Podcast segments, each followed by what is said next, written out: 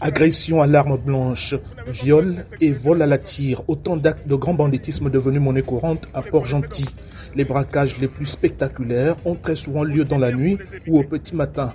Ulrich revient sur une attaque de bandits contre un bar du quartier Ngadi la semaine dernière. Ils sont arrivés au bar, ils ont braqué tous les clients qui étaient, ils ont braqué la gérante, ils ont braqué tous les riverains. Ils étaient au moins 40 armés. Digne des films western, ces scènes quotidiennes jettent un froid dans le dos de Lucie. Cet employé du pétrole connaît déjà le mode opératoire des délinquants de la cité pétrolière du Gabon. Ils, attendent, surtout, il y a un petit embouteillage. Et là, s'ils euh, réussissent à ouvrir une portière, ils prennent le sac et s'en vont.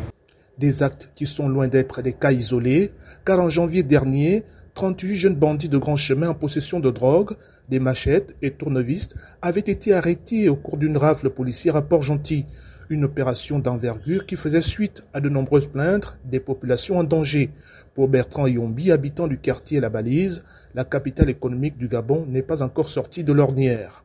Les mêmes braqueurs te braquent aujourd'hui, le lendemain matin, même s'il est à la prison, vous le trouvez encore. Il y a un recrutement au niveau de la gendarmerie, que ce soit à la police, à la gendarmerie. Tous les militaires et les gendarmes se retrouvent d'un seul côté à Libreville. Tu dois appeler la police judiciaire que j'ai été braqué à la maison. Bon, mais on n'a pas de carburant, il faut arriver. Il faut venir. Généralement issus des secteurs malfamés de Port-Gentil, notamment les quartiers chics Banco ou encore Matanda, ces braqueurs sont de l'avis du sociologue Georges Moussavou les produits d'une société en déliquescence. Ils développent des réflexes de survie. Parce que quelqu'un qui a de quoi manger, qui a de quoi vivre, qu'est-ce qui le pousserait à les voler?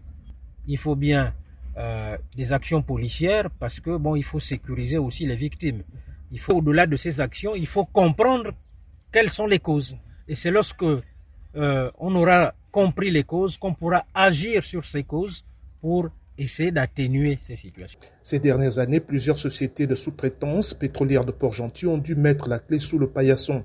Difficile alors de ne pas établir un lien entre la misère d'une bonne partie des ménages et la délinquance juvénile selon plusieurs observateurs. Ismaël Obianzé de retour de Port-Gentil pour VOA Afrique.